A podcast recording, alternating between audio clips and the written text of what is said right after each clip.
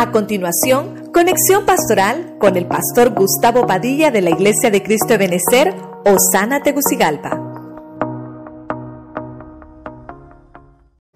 Quiero resumirte los valles de la conquista. El valle de Acor nos habla, hermano, de ponerle fin al tormento. Recuerde que aquí, hermano, Acán fue atormentado con toda su familia porque él había pecado. Entonces se le tuvo que poner fin al tormento. Ya Israel no podía tener más derrotas. Tuvo que ponerle fin al tormento. Tenemos que acabar con el pecado. Tenemos que cavarle una tumba al pecado y enterrarlo, hermano. Eso es el valle de Acor, es lo que se hace, lo primero que se hace. En el valle de Ajalón vimos entonces que es, hermano, donde se tiene que llegar a la victoria, donde tienes que empezar a saborear la victoria ya en el segundo valle. Es lo que te habla, que tienes que poner en práctica tu fe.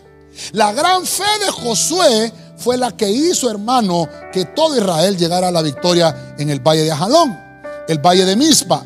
El valle de Mispa nos habla de una atalaya, de, de, alguien que tiene que estar vigilante, de alguien que tiene que mantenerse vigilante. Tienen que estar preparados, hermano, viendo cómo el enemigo va a llegar, anticiparse al ataque, como, como los militares, dice, porque Mispa es como una atalaya militar. En el punto 4 vimos el valle del Líbano. El valle del Líbano es aquel que nos habla de la limpieza y la blancura. Y es donde hemos visto, hermano, que hay que mantenernos puros. Pero también, hermano, nos enseña el Señor que mantenernos puros, mantenernos limpios, va a hacer que nuestros enemigos se puedan reducir a la impotencia porque ya no van a encontrar cómo hacerte fallar. Número 5, el valle de Arnón. El valle de Arnón es aquel valle donde hay gozo, es aquel valle donde hay alegría, es aquel valle donde hay celebración. Quiere decir que el valle de Arnón nos habla de derrotar la tristeza. En este valle, hermano, fueron una de las últimas batallas para lo que fue la vida de, de, Josué. El valle de Arnón. Estamos en el capítulo 12, a la mitad del libro de Josué, cuando eh, Josué pensó que había terminado de derrotar a sus enemigos y entonces el Señor le habló en el capítulo 13 y le dice, ¿sabes qué? Te falta mucho camino todavía. Pero ya no tenía que pelear, le faltaba camino, pero era camino para conquistar. Estos cinco primeros valles fueron valles de guerras, fueron valles, hermano, donde se peleó batallas. Ahora viene el, el valle de Benjinón. El valle de Benjinón es aquel valle que te habla donde empiezas a disfrutar de la abundancia. Donde empiezas, hermano, a disfrutar. Donde empiezas, hermano, a tener un poco de respiro. Donde los israelitas empiezan ya a delinear, hermano, límites y empezar a tomar territorio, tomar posesión. El valle de Jezreel nos habla, hermano, de que Dios ya empieza a esparcir la semilla. Pero antes de esparcir la semilla, Dios tiene que esparcir a los enemigos.